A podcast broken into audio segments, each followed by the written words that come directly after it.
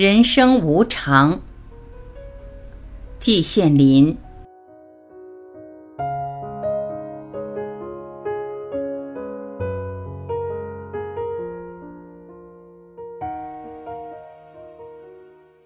我因为是季家的独根独苗，身上负有传宗接代的重大任务，所以十八岁就结了婚。父母之命，媒妁之言，自不在话下。德华长我四岁，对我们家来说，他真正做到毫不利己，专门利人，一辈子勤勤恳恳，有时候还要含辛茹苦。上有公婆，下有稚子幼女。丈夫十几年不在家，公公又极难侍候，家里又穷，经济朝不保夕。在这些年，他究竟受了多少苦？他只是偶尔对我流露一点，我实在说不清楚。德华天资不是太高，只念过小学，大概能认千八百字。当我念小学的时候，我曾偷偷的看过许多旧小说，什么《西游记》。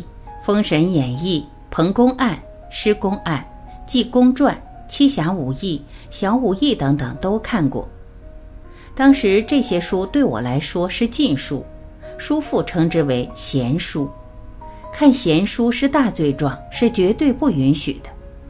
但是不但我，连叔父的女儿秋妹都偷偷的看过不少。他把小说中常见的词儿“飞檐走壁”念成了“飞胆走壁”。一时传为笑柄。可是德华一辈子也没看过任何一部小说，别的书更谈不上了。他没有给我写过一封信，他根本拿不起笔来。到了晚年，连早年能认的千八百字，也都大半还给了老师，剩下的不太多了。因此，他对我一辈子搞的这一套玩意儿，根本不知道是什么东西，有什么意义。他似乎从来也没有想知道过，在这方面，我们俩毫无共同的语言。在文化方面，他就是这个样子；然而在道德方面，他却是超一流的。上对公婆，他真正尽上了孝道；下对子女，他真正做到了慈母应做的一切；中对丈夫，他绝对忠诚，绝对服从，绝对爱护。她是一个极为难得的孝顺媳妇，贤妻良母。她对待任何人都是忠厚诚恳，从来没有说过半句闲话。她不会撒谎，我敢保证，他一辈子没有说过半句谎话。如果中国将来要修二十集史，而其中又有什么妇女列传或闺秀列传的话，他应该榜上有名。一九六二年。老祖同德华从济南搬到北京来，我过单身汉生活数十年，现在总算是有了一个家。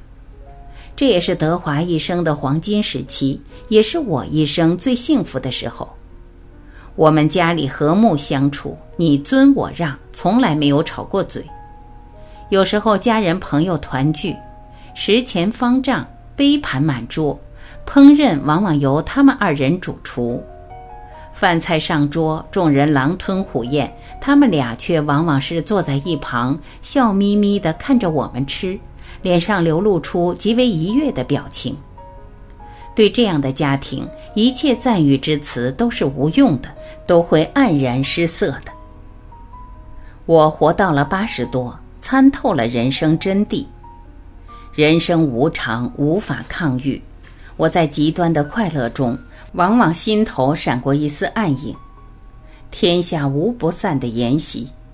我们家这一出十分美满的戏，早晚会有杀戏的时候。果然，老祖先走了，去年德华又走了，他也已活到超过米寿，他可以瞑目了。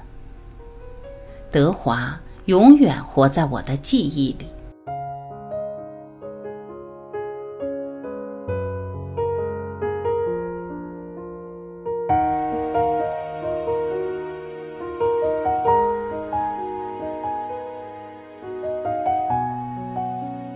感谢聆听，我是晚琪，我们明天再会。